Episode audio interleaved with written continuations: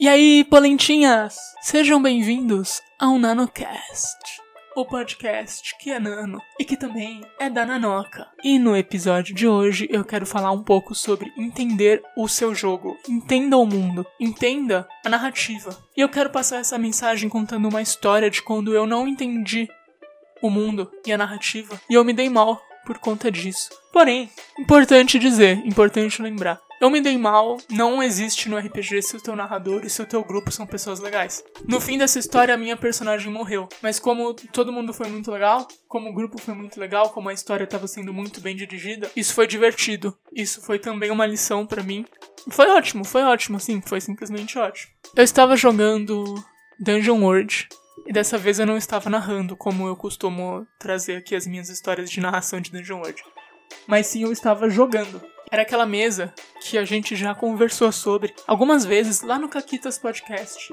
Aquela mesa onde a Renata e a Paula do Caquitas interpretam a Gary e a Iena, um casal que é inspirado no casalzinho do jogo The Witcher 3. E eu e a nossa amiga Sara também fazemos parte desse grupo. E a minha personagem era a Zion, uma sereia só que ela parecia muito mais uma anfíbia, uma mulher anfíbia. E ela era muito casca grossa, porque ela, eu não queria ser uma sereia padrão, eu queria ser aquelas sereias do jogo The Witcher, aquelas sereias assassinas que dão uns gritos assim, ó. 3, 2, 1, lá vem um grito, hein?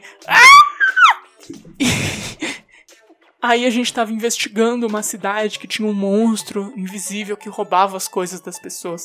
E nós éramos um grupo mais ou menos de caçadores de monstros apesar de eu ser um monstro. E como eu sou uma sereia, eu fui investigar embaixo do mar. Eis que nos, nas profundezas do oceano eu encontro um peixe. Um peixe gigante, daqueles com a luz na, na cabeça, aqueles peixes que são muito comuns de serem encontrados nas profundezas.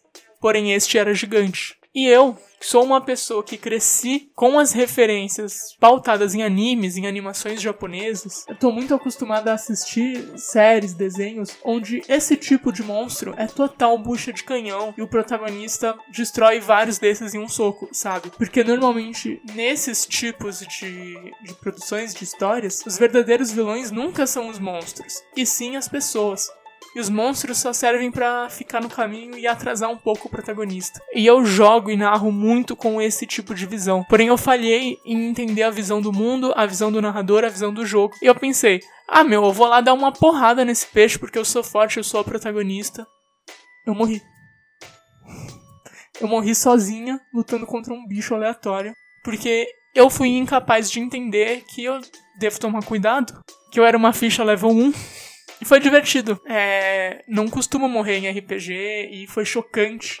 Eu fiquei, caraca, eu gostava muito da, da, da Zion. Eu senti a morte dela, a perda dela. Isso para mim foi ótimo. Eu tive uma experiência de morte no RPG. Eu aprendi um pouco mais a, a, respeitar o estilo de jogo das outras pessoas e me adaptar a quem tá narrando pra mim. E eu criei uma ficha nova. É a Gerda. Ela é uma gigante noviça. Gente, desculpa. Eu sou filha de Ragnarok. Eu sempre esqueço o jeito que vocês chamam os noviços. Que para mim é noviço, o cara que cura. Mas para vocês é clérigo. Não faz sentido, noviço é muito melhor. Mas enfim, eu criei uma clériga criança gigante. E aí ela entrou pro grupo e ela é muito divertida, tô gostando muito de interpretar ela. Ela traz um pouco do background da, da Zion nela. Tem algum tipo de relação para não ser jogada fora, completamente fora a, a história dela. O que importa é que o grupo são pessoas que são meus amigos, eles foram super compreensivos. Eu acho que eu errei um pouco ao querer forçar o meu tipo de visão naquela narrativa, mas ninguém reclamou comigo, ninguém falou nada, me deixaram livre para eu me expressar e super aceitaram bem a minha decisão de, de criar uma nova personagem do jeito que eu quisesse. E é isso, né, gente? A gente vai jogando e vai aprendendo a jogar melhor, a ser pessoas melhores. O RPG é um jogo comunitário e todos devem se esforçar para que a comunidade daquela mesa fique confortável.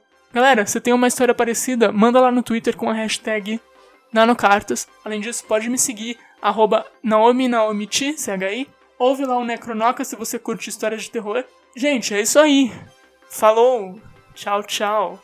Fui. Falou. É isso aí. Falou. Valeu, valeu, falou, tchau, tchau, fui, é isso aí.